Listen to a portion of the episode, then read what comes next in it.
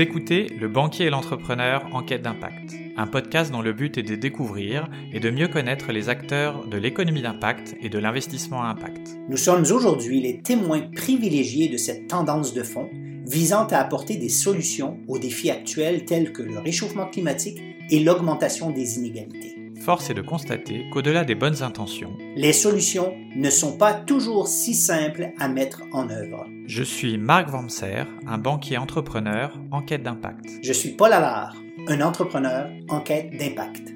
Nous vous proposons de vous joindre à nous pour mener l'enquête en allant à la rencontre de celles et ceux, entrepreneurs, investisseurs ou chercheurs, offrant des réponses concrètes aux défis d'aujourd'hui et de demain. Bienvenue. Bienvenue.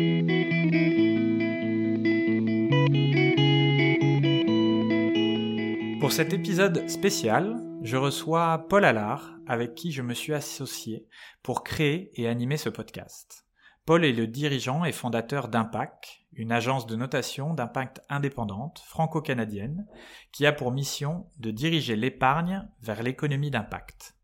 Après avoir fait ses études et commencé sa carrière dans le milieu artistique, Paul a entrepris pour la première fois en 1996. Et bien lui en a pris puisqu'il n'a jamais arrêté depuis et qu'on peut le considérer comme un serial entrepreneur à succès. Sa quête d'impact ne date pas d'hier, puisque dès 2007, euh, il a créé Alternative Channel, une web TV dédiée au développement durable. Il a créé aussi beaucoup d'autres entreprises et le but, ça va être de découvrir son parcours. Bonjour Paul. Bonjour Marc. C'est toujours, c'est toujours particulier de se faire présenter par quelqu'un qu'on connaît, mais qui redit de façon plus formelle. Alors, c'est, merci de cette présentation. Bon, j'espère pas avoir fait de, euh, d'erreurs et en tout cas, tu pourras les corriger si jamais c'est le cas. Absolument. Alors, pour commencer euh, cet épisode, euh, est-ce que tu pourrais commencer par nous dire d'où tu viens? Ouais, ouais, ouais. Bon, euh, vous allez reconnaître par mon accent que je suis, euh, je vis euh, au Québec, mais je suis pas québécois d'origine. Je suis né dans l'Ouest canadien, à Winnipeg, dans la province du Manitoba, et d'une famille francophone, mais aussi métisse. Métis, je m'explique, il y avait des autochtones avec la tribu métisse qui a été reconnue comme telle de la Rivière Rouge. Euh, et euh, le fait d'armes, c'est que je suis euh, petit descendant d'un célèbre patriote qui a été pendu en 1890 parce qu'il a voulu se révolter contre les Anglais, qui s'appelle Louis Riel. Donc, je suis un petit descendant de Louis Riel. Euh, donc euh, oui, j'aime bien le disruptif, mais aujourd'hui, on prend plus euh, ceux qui font de, de, la disruption, ce qui est une bonne nouvelle. Et ensuite, mes parents, donc mon père, très rapidement, pour des raisons très simples, il a voulu qu'on soit élevé en français parce que la, la réalité francophone disparaissait euh, dans l'Ouest canadien. Donc, on a déménagé nos pénates euh, au Québec et j'ai passé euh, dans la ville de Québec toute mon éducation. Et c'est là que j'ai étudié au conservatoire. J'ai une formation en, violoncelle et, et, une formation aussi en génie civil à l'Université Laval. Donc, mon père était mathématicien. Ma mère était chanteuse d'opéra, mais ils se sont rencontrés dans leur jeune âge euh, lors d'un concours de chant. Donc, mon père a toujours chanté, mais euh, l'esprit un peu plus euh, cartésien avec les mathématiques, où il a étudié, effectivement, il a fait un, un doctorat en mathématiques aux États-Unis. Donc, ça, ça donne le parcours un peu cerveau droit, cerveau gauche, et puis qui m'a amené justement à une carrière lorsque j'ai terminé en génie civil. Et finalement, j'ai fait euh, de la scène, j'ai fait, euh, je me suis spécialisé en comédie musicale, j'ai fait de la tournée nord-américaine et jusqu'à dans les années 90 où là j'ai fait un MBA en finance et je suis retombé sur le, parcours de l'entrepreneur où j'ai rapidement enfilé les initiatives entrepreneuriales. Donc du coup, tu, commences ta carrière, qu'on l'a dit, euh, en tant qu'artiste, euh, tu viens de le dire. Et qu'est-ce qui t'a poussé justement à, arrêter cette carrière et à reprendre tes études, puis à, à monter ta, ta, première entreprise? Ben en fait, j'ai toujours été en, fait entrepreneur, si on veut, parce que dès l'âge de 17 ans, avec ma mère, on avait une compagnie de production de comédie musicale, d'opérette, de comédie musicale. Et c'est là que j'ai, eu beaucoup de plaisir avec ma mère, mais je me suis tellement engueulé avec elle dans cette aventure. Et dès 17, 18 ans, 19 ans, 20 ans, j'avais donc une maison de production, j'avais un théâtre euh, pour enfants. Ensuite, j'ai touché à, la production de disques. J'ai toujours touché à l'entrepreneurship, mais surtout, ce qui, ce qui m'intéressait, je voulais euh, aller dans le monde de, la création d'entreprises pour euh, euh, naïvement dire que je pouvais peut-être faire avancer les choses et disruptif dans l'évolution de notre société. J'étais peut-être naïf, mais c'est un peu ce qui m'a poussé à dire, bon, euh, et en plus aussi, la raison principale, c'est que j'étais toujours en tournée. J'avais une petite fille à cette époque, qui est aujourd'hui une grande femme, mais euh, qui, euh, j'étais parti les dernières années, trois quarts de l'année en tournée. c'est difficile d'élever un enfant avec, avec cette carrière. Donc, c'est un peu la combinaison de je suis un touche-à-tout, j'aime changer, je, suis curieux, et c'est ce qui m'a amené à, me lancer dans tout ce qui est tech et tout ce qui est innovant. À l'époque, c'était Internet commençait à exister et puis je me suis dit, ah, il y a quelque chose d'assez euh, fascinant euh, avec ce qui se passe euh, avec Internet. Et donc, du coup, quel était ton premier projet entrepreneurial, la première entreprise que tu as montée?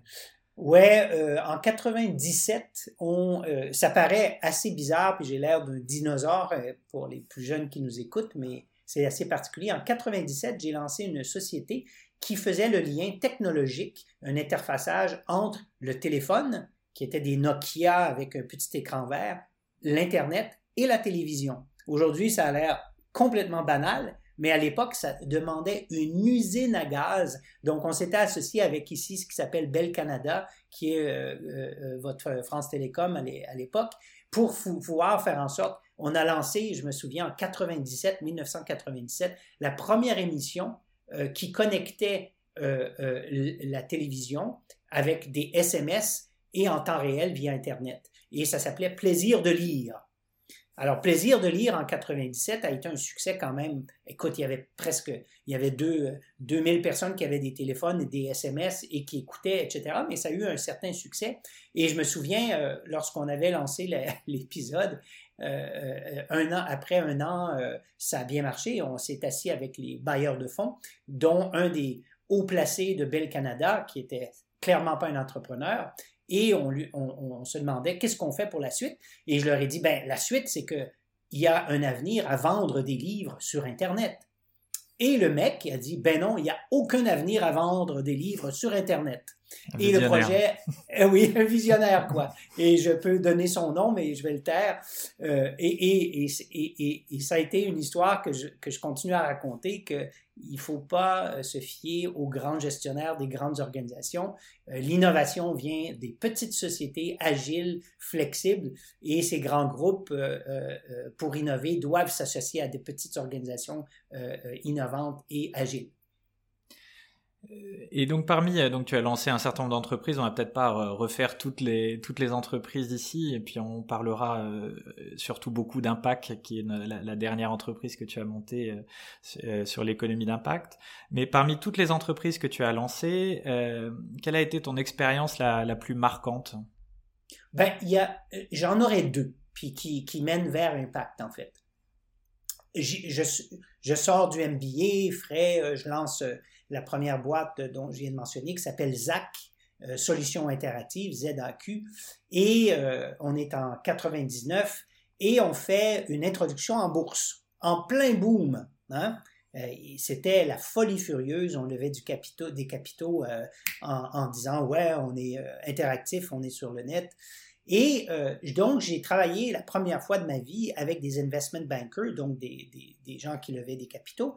Et lorsque j'ai lancé en bourse la société, après un an de parcours, et ça a été un super succès, le début, ça, s'est pété la gueule et on a finalement euh, sorti avec une sortie correcte. Mais le point que j'ai vraiment, vraiment été, euh, euh, ça a été un point tournant, c'est que j'ai appris que ce qu'on apprend de la finance à l'école a rien à voir avec la finance dans les tranchées.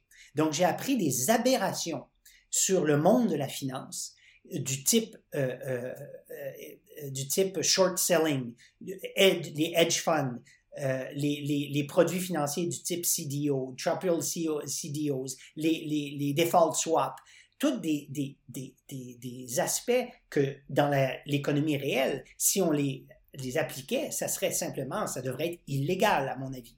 Mais c'est rempli de ces produits financiers hyper complexes qui permet, à mon, à mon avis, de l'hyperspéculation. Et c'est là que j'ai eu... Pour, euh, pour préciser, pour que tout le monde comprenne bien, euh, en quelques mots, euh, sans faire la définition de tous ces produits-là, mais l'ensemble des produits que tu décris, c'est des produits qui permettent de, de, de, de vendre des titres qu'on n'a même pas ou de spéculer sur la faillite d'une entreprise. Donc en effet, c'est vrai que c'est des, des produits assez spécifiques. Oui. Et à ce moment-là, j'étais en 2000 et j'ai commencé à me fasciner, mais être absolument euh, euh, complètement euh, gourmand de tout ce qui s'écrivait sur la finance, sur l'histoire de la création monétaire, l'histoire, l'évolution de nos paradigmes, de nos dogmes dominants en termes économiques et le lien avec l'investment bank, donc les banques d'investissement, la banque d'épargne et la création monétaire. Et, ça m'a fasciné jusqu'à aujourd'hui et ce qui m'a amené un peu à, à Impact, quoi. Ça, c'est euh, le premier événement, l'introduction en bourse de ma première société qui a été un succès, mais que j'hallucinais, quoi. Je dis, c'est pas possible que ça existe. Et comme j'avais background en maths, j'étais capable de comprendre, puis c'est ça qui m'a qui fasciné. Deuxième expérience qui est assez intéressante, c'est comme tu l'avais mentionné, on a lancé avec euh, quelques amis en France et euh, ici, on a lancé Alternative Channel, qui était la première web TV dédiée, un peu comme YouTube, au développement durable. Et euh, on a eu un super beau succès d'estime, mais lorsque et le modèle d'affaires était basé sur les sponsors, les, commandites, et on avait des grands groupes comme Renault, etc. Mais lorsque la crise est arrivée en 2008, pouf, il n'y avait plus personne au rendez-vous. Donc, le deuxième leçon que j'ai apprise, euh, et qui est celle euh, euh, un peu qui, qui a amené à l'impact, c'est que les bonnes intentions ne suffisent pas. Il faut des changements structurels, systémiques et systématiques. Et ça, ça alors je me suis beaucoup intéressé à, la théorie des systèmes. Donc, comment est-ce qu'on peut impulser une transformation non pas basée sur des bonnes intentions, ça marche pas quand il y a une crise, mais sur des changements systémiques? Alors ça, c'est les deux aspects qui, m'ont mené vers Impact. D'accord.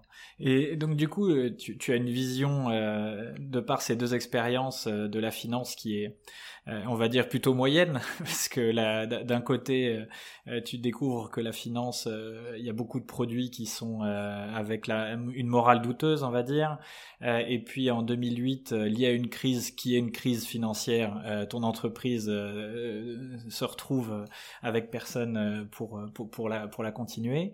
et donc pour autant, tu crées un pack euh, donc récemment. C'était en, quelle année? C'était en, en 2000. Euh, ouais.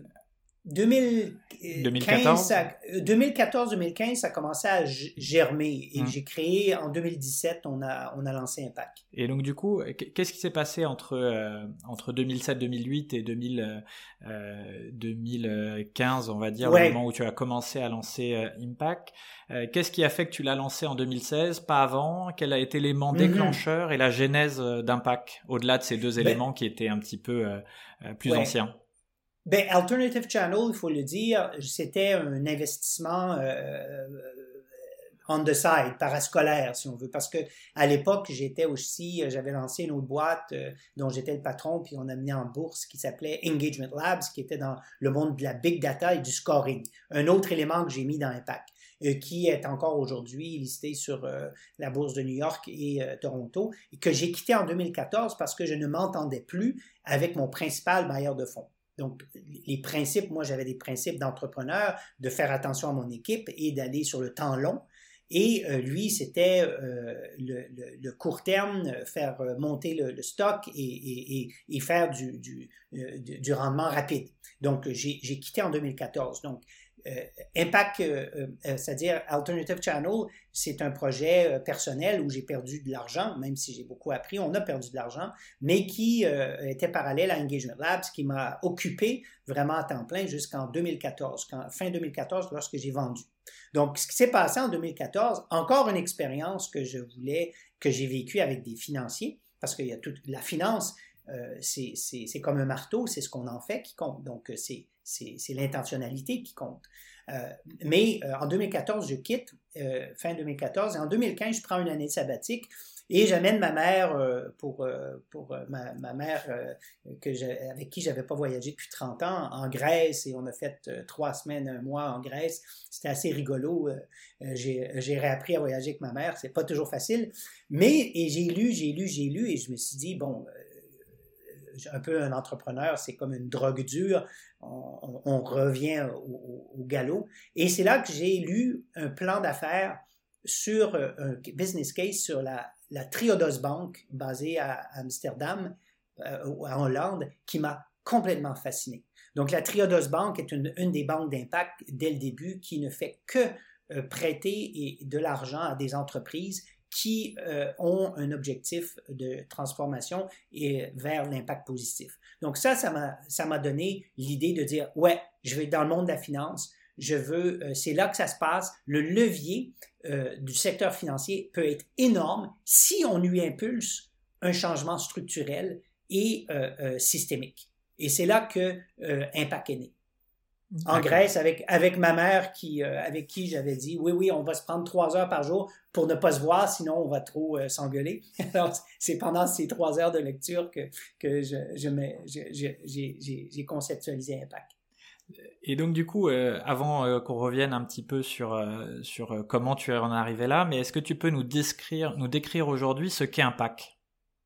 Oui, aujourd'hui Impact est très clairement positionné comme étant la première agence de notation d'impact indépendante. Et, et j'y reviendrai, mais quand on a lancé Impact, comme toute start-up, on avait une mission qui n'a pas changé, celle de euh, rediriger le capital des épargnants, le capital en général, auprès de des acteurs qui veulent se transformer et qui veulent obtenir de plus en plus d'impact. Ça, c'est toujours la même mission. Mais on a, comme toute start-up, euh, erré et cherché euh, en 2017. Alors, on, songeait dès 2017 à plutôt aller et appliquer notre expertise, mais dans une plateforme B2C.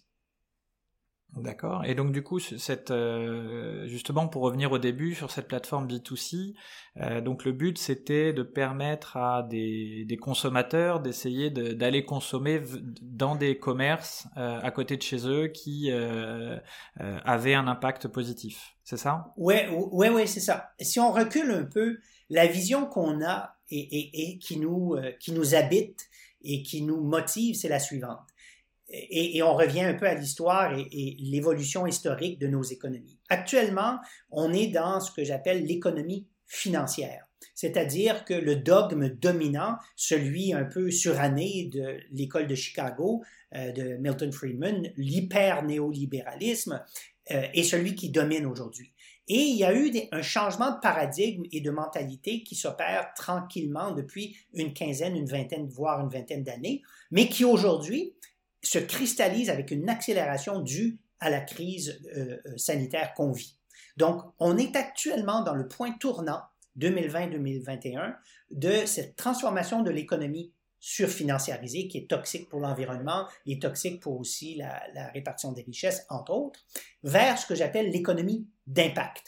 Et qu'est-ce que c'est l'économie d'impact? Ça sera une économie où tous les acteurs économiques, tous les agents économiques, si on parle en termes économiques, macroéconomie, pourront faire des choix de consommation, d'investissement, de prêt ou de taxation ou d'imposition, si on parle des États, non plus seulement basés sur la performance financière des organisations, quelle qu'elle soit, petite, moyenne, listée, à but lucratif, sans but lucratif, non plus donc sur la, la performance financière, mais aussi sur la performance d'impact.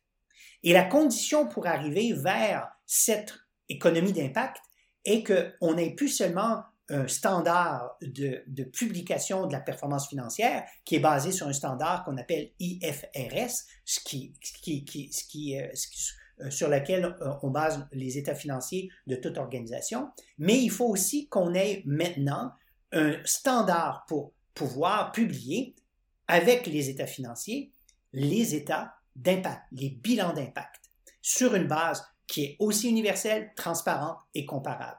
Et ce jour-là, où obligatoirement toute organisation pour pouvoir euh, euh, euh, s'articuler et grandir, pour pouvoir travailler avec son banquier ou son prêteur ou son investisseur ou ses clients ou ses fournisseurs devra montrer patte blanche, non seulement sur son bilan financier, comme c'est le cas aujourd'hui, mais aussi son bilan d'impact.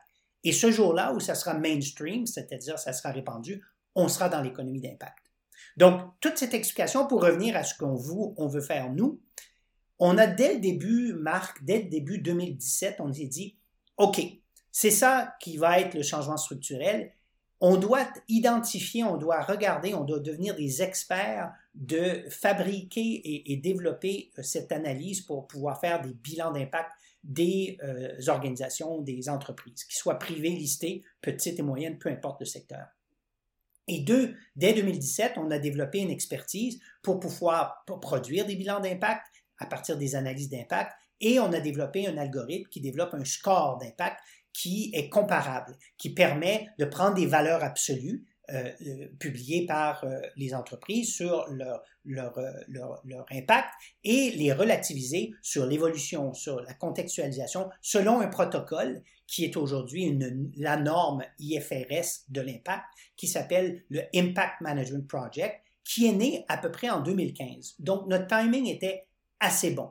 Parce qu'aujourd'hui, euh, la plus grande norme consensuelle est utilisée de facto par et les praticiens et les spécialistes de l'impact, euh, c'est l'IMP.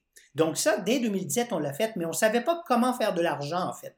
Et c'est là qu'on s'est dit, ah, ce qu'on va faire, on va développer une application où les entreprises pourront venir euh, online faire leur qualification et on développera leur bilan d'impact.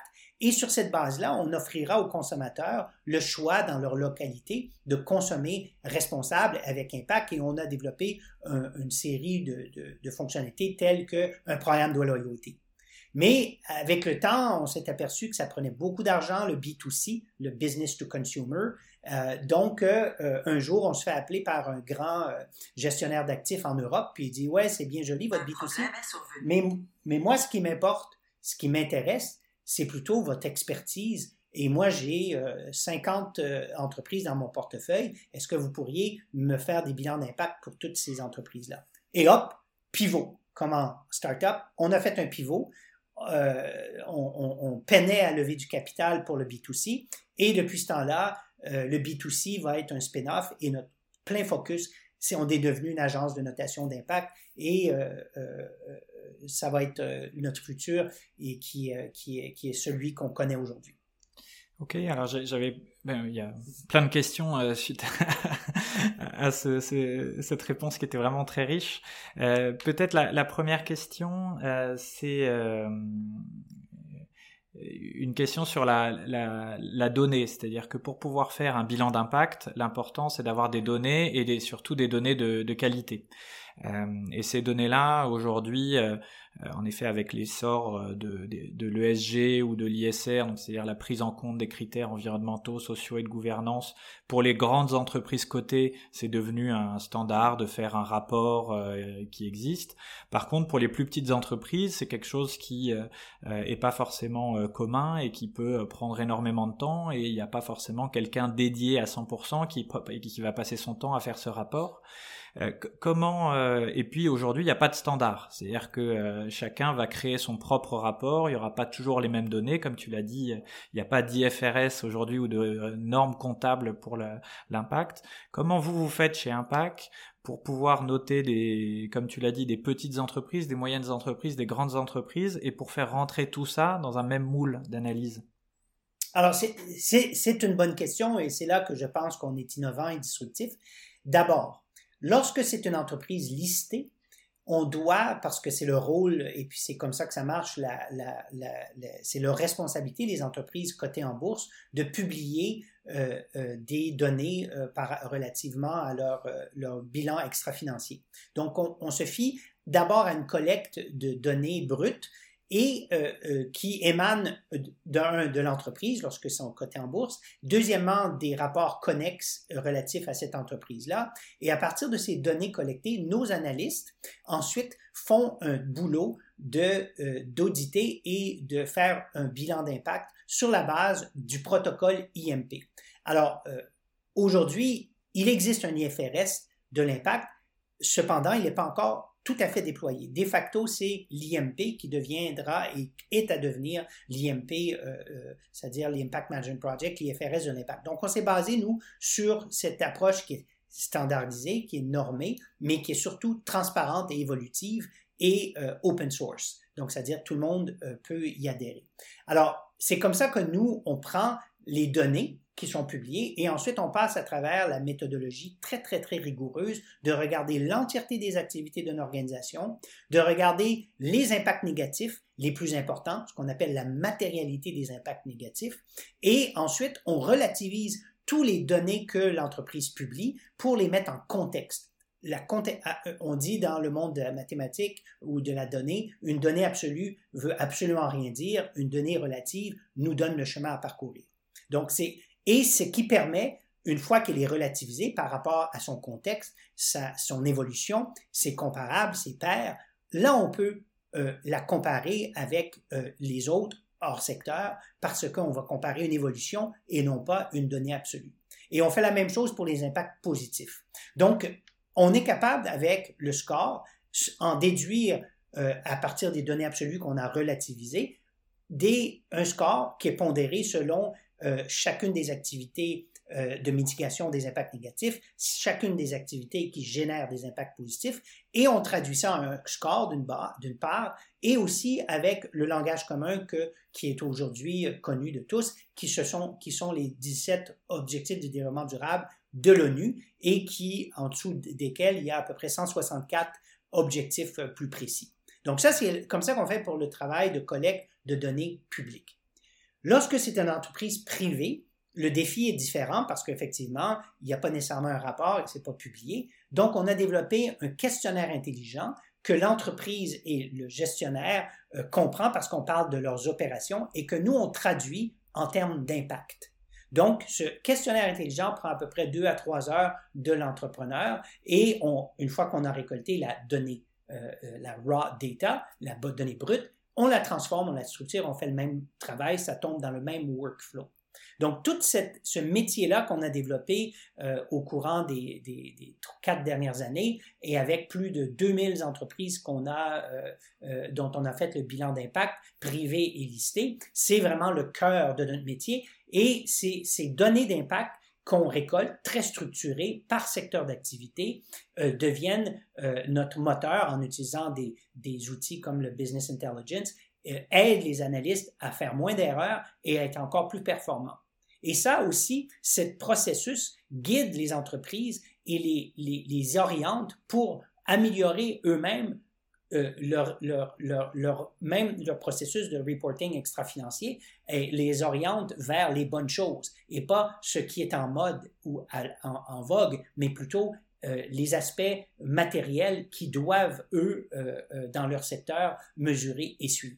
Donc, c'est vraiment un changement systémique qui s'opère. Plus il y en a qui viennent vers nous, plus ils orientent, plus ils deviennent à même de comprendre ce que l'impact est. Puis, un peu comme, je reviens Internet, quand j'ai commencé en 99, c'était le, standard, même si 90% des entreprises ne l'utilisaient pas et que je disais souvent à des, des, des, gens de grandes entreprises, vous savez, vous allez soit mourir ou soit devoir payer très cher si vous n'incorporez pas le protocole Internet dans vos processus. Et effectivement, aujourd'hui, il n'y a aucune entreprise qui, à, à l'interne ou à l'externe, n'utilisent pas le protocole Internet euh, qui, qui, euh, était... Et ceux qui ne le font pas, ils sont disparus, quoi. Donc, la même chose, la donnée d'impact, les bilans d'impact extra-financiers sur le protocole IMP, je répète, il en existe un, le FRS de l'impact, et qui va rester parce qu'il est évolutif, open source, c'est-à-dire à, à, tous, et chacun peut contribuer à son évolution, ce qui fait qu'il va être toujours euh, le plus rigoureux sur le marché. Donc justement, tu parles beaucoup de, l'IMP. Est-ce que tu pourrais nous décrire les, grands principes et la méthode de fonctionnement de l'IMP, les grandes bases de l'IMP Oui, l'IMP d'abord a été créé en 2015 par tous ceux qui ont été actifs depuis 15 à 20 ans dans le monde de l'ESG puis le, développement durable. Et ils se sont aperçus qu'il fallait qu'ils se mettent ensemble pour développer ce, cet IFRS de l'impact sur un, mode consensuel. Donc, c'est vraiment, euh, vraiment euh, ceux qui ont initié l'IMP à, Londres et euh, qui s'appelle, c'est sous la firme d'investissement Bridges, c'est vraiment un, coup de maître qu'ils ont fait en quelques années parce que dans si, on veut aller plus précisément, dans euh, l'IMP, ceux qui se sont joints à l'IMP en premier lieu, ce sont tous des gens qui ont des groupes, qui ont euh, une expérience et accumulée depuis 15 ans. Donc, quand on parle de l'IMP, on parle des PRI, on parle de SASB, on parle du GIN, des, CDP, du B Corp, on parle des GSG, de l'UNIPFI, l'ONU. Alors, tous ces groupes-là se sont mis ensemble d'accord, nous, il faut régler un problème structurel, il faut avoir plus de rigueur. Euh, toi, tu fais un bout ici, moi, je fais l'autre. Alors, l'IMP a euh, euh, évolué de cette manière et est abouti en 2017 avec son première approche en disant, lorsqu'on fait un bilan d'impact, l'ESG, la notation d'ESG, c'est la première génération. Maintenant, on passe à un autre mode, c'est vraiment ce qu'on appelle le bilan d'impact, c'est l'analyse d'impact qui compte. Alors, quand on fait une analyse d'impact, on doit regarder d'abord l'entièreté des activités d'une organisation. C'est pas, on ne doit pas choisir ce qui plaît à l'entreprise, mais c'est l'entièreté des activités.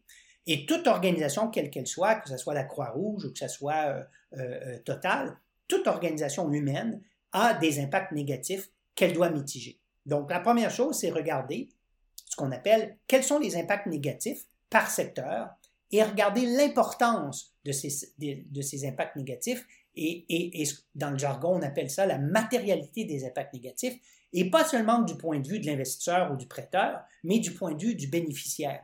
Donc, c'est ce qu'on appelle une double matérialité, de voir euh, du point de vue du financier, qu'est-ce que mes risques financiers sont, mes opportunités, mais aussi du bénéficiaire, quels sont les risques que l'impact euh, ne me bénéficie en rien, alors, cette double matérialité, et ensuite, une fois que c'est fait, les indicateurs qui sont mis en place pour euh, mesurer la diminution des impacts négatifs, comme je disais, sont relativisés selon un protocole très strict de 15 euh, manières de relativiser, qui sont le, le qui, le how much, le, le, le risk, le beneficiary et ainsi de suite. Donc, je n'irai pas dans le détail, mais c'est hyper rigoureux.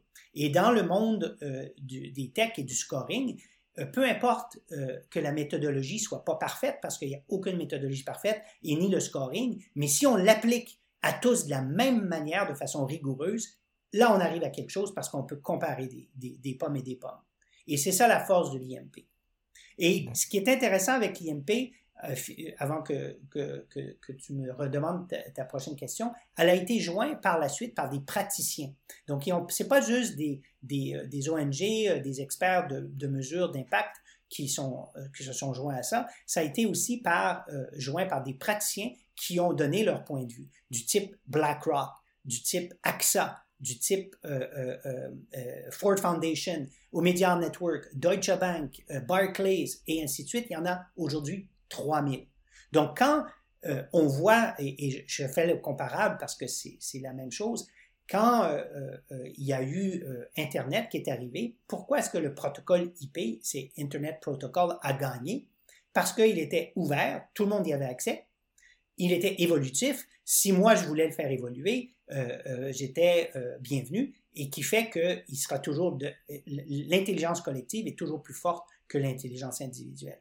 Donc, et, il est consensuel. Donc, les trois éléments qui font que, de facto, euh, c'est l'IFRS euh, de l'impact, c'est euh, ce que porte l'IMP aujourd'hui. Puis effectivement, quand on a commencé en 2017, l'IMP a énormément évolué et est en convergence avec l'UNEPFI, qui est une initiative de l'ONU, avec le World Benchmark Association, avec les B Corp, etc. Ça, ça va à une vitesse grand V, cette convergence. Et aujourd'hui, ce qu'on fait, ça n'a plus rien à voir fait, avec ce qu'on fait en 2017, mais c'est ce qui est le plus rigoureux, le plus complet, qui permet d'avoir la qualité des data requises pour prendre des décisions éclairées. Ok, euh, très intéressant. Et il y a un, autre point qui, que je trouvais euh, très intéressant, c'est pour revenir sur ton pivot. Euh, tu as décidé donc de passer de la partie B2C à la partie B2B. et tu as évoqué notamment le fait qu'il y avait un aspect économique qui a poussé à cette décision, puisque c'était compliqué de monétiser et d'aller chercher de, de, grands clients, enfin beaucoup de clients B2C, alors que en prenant 4, 5, 10, 20 clients B2B, on arrivait à, à rentabiliser le sujet. Comment dans ton entreprise euh, tu prends en compte des critères euh, économiques et les critères d'impact? Est-ce que c'est l'un avant l'autre? Est-ce que euh, les deux sont pris en compte? Et quand tu as fait ce pivot-là pour prendre cet exemple-là, est-ce que tu t'es dit bah d'un point de vue économique, c'est beaucoup plus important que je fasse du B2B parce que je vais pouvoir faire survivre et développer mon entreprise? Mais est-ce que tu t'es dit j'aurai plus d'impact en faisant du B2B qu'en faisant du B2C C'est une une excellente question. Et, on a, quand on a fondé Impact, on a écrit dans euh, la charte de l'entreprise que toutes nos décisions sont d'abord prises en regard de notre mission d'impact. Et ensuite, on regarde les aspects financiers. Il faut que les deux passent, quoi. Si les aspects financiers ne sont pas bons, euh, euh, non, on, on éjecte. Mais d'abord, ça doit répondre à la question Sommes-nous en ligne avec la mission qu'on s'est donnée? Et si la réponse c'est oui, là on passe à la deuxième étape qui est regarder les aspects financiers. Donc on a fait la même chose lorsqu'il est, arrivé l'opportunité de, ce pivot. On s'est dit, bon, nous, pour avoir d'impact d'ailleurs euh, comme organisation, faut-il survivre? Ça, c'est la première chose. Donc on ne peut pas ne pas être rentable. Ça, c'est, it's a given. Un, donc, euh, oui, on a regardé si ce pivot nous permettait d'atteindre notre mission et la réponse a été clairement oui. Et il y a euh, un exercice qu'on a fait dès le début euh, qui est celle, ce qu'on appelle la théorie du changement. Et, et ça, dans le monde de l'impact, dans le monde de la transformation, c'est important que une organisation fasse sa théorie du changement. Qu'est-ce que c'est la théorie du changement? C'est d'identifier aujourd'hui là où on veut être demain et quels sont les, impacts qu'on veut obtenir et euh, vers qui, qui sont les bénéficiaires de cet impact-là? Et identifier rapidement euh, quel est le chemin long terme, moyen terme et court terme pour y arriver et de mettre en place tout de suite les outils de mesure euh, de, de réalisation de cet impact. Et cette théorie du changement, de plus en plus, des organisations la font et est à la base de cette transformation de l'économie financière vers l'économie d'impact. Donc ça, c'est notre guide, si on veut. Année après année, on revient. Ah, on est rendu là. Là, on a reculé. Ah, on, a bien performé. Et ainsi de suite, ainsi de suite. Tout, l'intérêt, en effet, d'avoir, euh, enfin, dans toutes les notions d'impact, c'est vrai que de se fixer des objectifs, de les suivre et de s'assurer qu'on les atteint, c'est euh, vraiment euh, la clé. Et donc, on voit que c'est ce que c'est ce que vous faites chez mmh. Impact si on devait. Mais, euh, mais Marc, tu avais une question par rapport au B2C. Est-ce qu'il va avoir plus d'impact que le B2B? Mm. oui, je, je, pense qu'on va garder, on va faire un spin-off, c'est-à-dire on va garder une main dans le B2C parce que je suis convaincu que la pression du citoyen face aux institutions telles que les banques ou aux assureurs, etc., qui doit demander plus de transparence parce que c'est possible aujourd'hui. Il faut arrêter de dire ouais, c'est pas possible, il n'y a pas assez d'indicateurs. C'est faux. Ça, ça existe. Euh, et d'ailleurs, on a publié, par exemple, la performance de toutes les entreprises du CAC 40 sous un indice qui s'appelle le Impact French 40, et on a donné euh, le sommaire des profils d'impact et du bilan d'impact de ces organisations-là. Donc, ça existe. Donc, le consommateur, le citoyen, qu'on appelle consommateur, que j'appelle citoyen, a une énorme euh, influence. Mais cependant, au niveau du poids, si on réussit à ne serait-ce que que, transformer 3 du bateau et de, de, tout ce flux financier du secteur financier, mais c'est clair qu'on est dans la bonne direction. Quoi. Et donc du coup, justement, la, la, question, ton, objectif, c'est de, de transformer l'économie financière en une économie d'impact, c'est ton objectif principal, euh, et d'accompagner cette transition au mieux. Euh, quels sont pour toi les, principaux défis de ces prochaines années, justement, mmh. pour que euh, l'économie d'impact décolle? Est-ce que la finance, c'est qu'un petit moyen, ou est-ce que c'est vraiment la transformation de la finance qui va le faire? Est-ce que ça passe par le consommateur? Quels sont pour toi les principaux points qu'il faudra Oui, d'abord, euh, on n'est pas naïf. Euh, tous les matins, je me lève et je dis bordel, on n'y arrivera jamais. Euh, mais sauf que je ne me verrai pas faire autrement que d'essayer. Je, suis, déchiré entre le, pessimisme et l'optimisme de l'action. et on contribue de façon très humble à une brique dans la fabrication de ce, cet édifice. on n'est pas les seuls à le faire. Mais pour revenir, je pense que la finance, s'il y a un, élément qui, si elle se transformait, était euh, euh, euh faire en sorte qu'on basculerait vers l'économie d'impact, c'est bien le secteur financier. Les flux financiers, la puissance financière lorsqu'elle se décide est, simplement gigantesque et, tout le monde n'aurait pas le choix. Par exemple, une grande organisation qui se bute à ne pas se transformer lorsque son financier, son investisseur, son prêteur dit Ouais, ouais, mais moi, si tu ne te transformes pas, ton taux d'intérêt va, être beaucoup plus élevé et euh, je n'investirai pas chez toi. Et si oui, je vais demander beaucoup plus cher et ainsi de suite. Le système euh, euh, peut changer très rapidement si la finance se transforme. Donc, ça, c'est un des, c'est ce que je crois. Et l'élément le, plus important, c'est qu'encore là, je reviens à la théorie des systèmes, il y a un concept qui s'appelle de tipping point. Euh, quel est le tipping point? C'est quelle est la masse critique qui fera en sorte qu'après ça, ça va y aller, euh, l'avalanche euh, va simplement arriver et va s'accélérer. Alors, c'est ça qu'on veut atteindre, quoi. Et c'est ça, est-ce que ça va être dans deux ans, quatre ans, cinq ans? Mais on voit des choses extraordinaires depuis 12 mois où il y a des gros mastodontes, des gros joueurs qui font le choix euh, pour des raisons business, c'est-à-dire de prendre un leadership et de voir qu'il y a des risques relatifs de, aux notions ignorées environnementales et sociétales. Et ils font le choix de dire, nous, on va intégrer dans tout notre processus décisionnel des notions de bilan d'impact parce qu'on n'a pas le choix et on veut se différencier. Ça, c'est des signes qui sont des très, très, très bons signes. Mais est-ce que ça va prendre 3 ans, 5 ans, 20 ans, 50 ans? Je ne le sais pas. Et donc, ce que tu penses, c'est que euh, un, toi, Paul, euh, imaginons que tu, quand tu avais, euh, quand as entrepris en 96, mais que ce soit maintenant aujourd'hui, est-ce que tu découvrirais quel, serait ton œil sur la finance d'aujourd'hui? Est-ce que à l'époque tu te disais mais c'est pas possible, c'est des fous furieux qui font que spéculer sur la baisse ou, ou, le défaut des entreprises. Est-ce qu'aujourd'hui tu te dirais ils sont sur la bonne voie parce que ils prennent, ils commencent à prendre en compte des critères d'impact ou tu te dirais vraiment la finance est encore loin de, de ce qu'elle devrait être? Ben, ben encore là, j'ai, je me suis euh, assagi et la finance est un outil extraordinaire ou hyper destructif.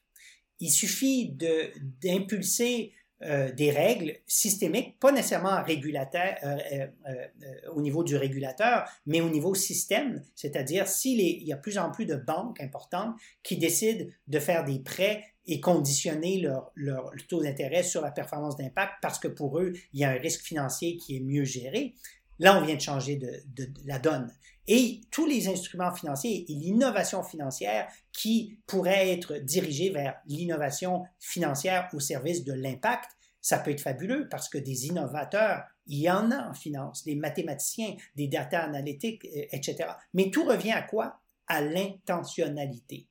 Et si on n'a pas une intention de non pas seulement performer financièrement, mais aussi d'avoir une performance d'impact social environnemental, on rate le bateau. Et je dirais plus loin.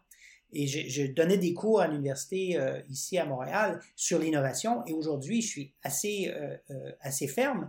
L'innovation, si elle n'est pas au service de, de, de, des défis environnementaux et sociétaux auxquels notre société fait face, ne devrait pas exister Point barre.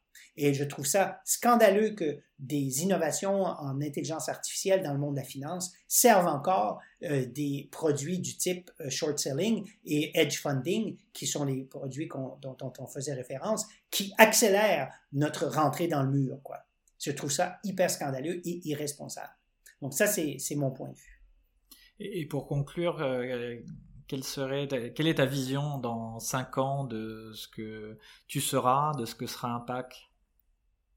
Ben, du côté positif, euh, le pessimiste, ça c'est une question, le, temps euh, joue contre nous, on n'a plus beaucoup de temps, mais du côté positif, c'est que je vois vraiment que même les États, les, euh, les, les, villes, les petites communautés pourront, les consommateurs, les prêteurs, les assureurs, pourront faire des choix de consommation, de, de, de prêts, d'investissement euh, sur la base d'une réelle transparence du bilan d'impact de toute organisation avec, avec lesquelles ils font affaire. Et ça, ça va être, et c'est possible.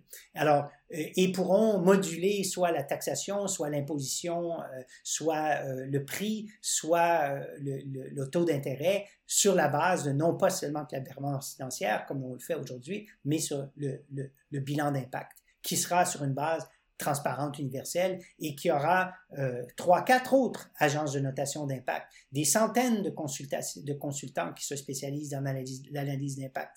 Et, c'est ce que je pense qui pourrait arriver.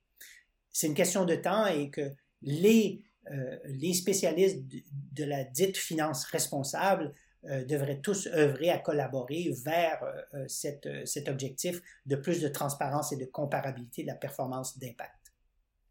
Bah, merci beaucoup, Paul, pour euh, ce moment et qui était euh, encore une fois très, très enrichissant. Mais ça m'a fait évidemment plaisir, Marc. On risque de se reparler sous peu. Merci d'avoir écouté ce podcast jusqu'au bout. S'il vous a plu et que vous pensez qu'il peut contribuer à promouvoir l'économie d'impact et l'investissement à impact, N'hésitez surtout pas à en parler autour de vous et à le partager. Et à nous mettre une note 5 étoiles et un commentaire à impact positif. À bientôt. À très bientôt.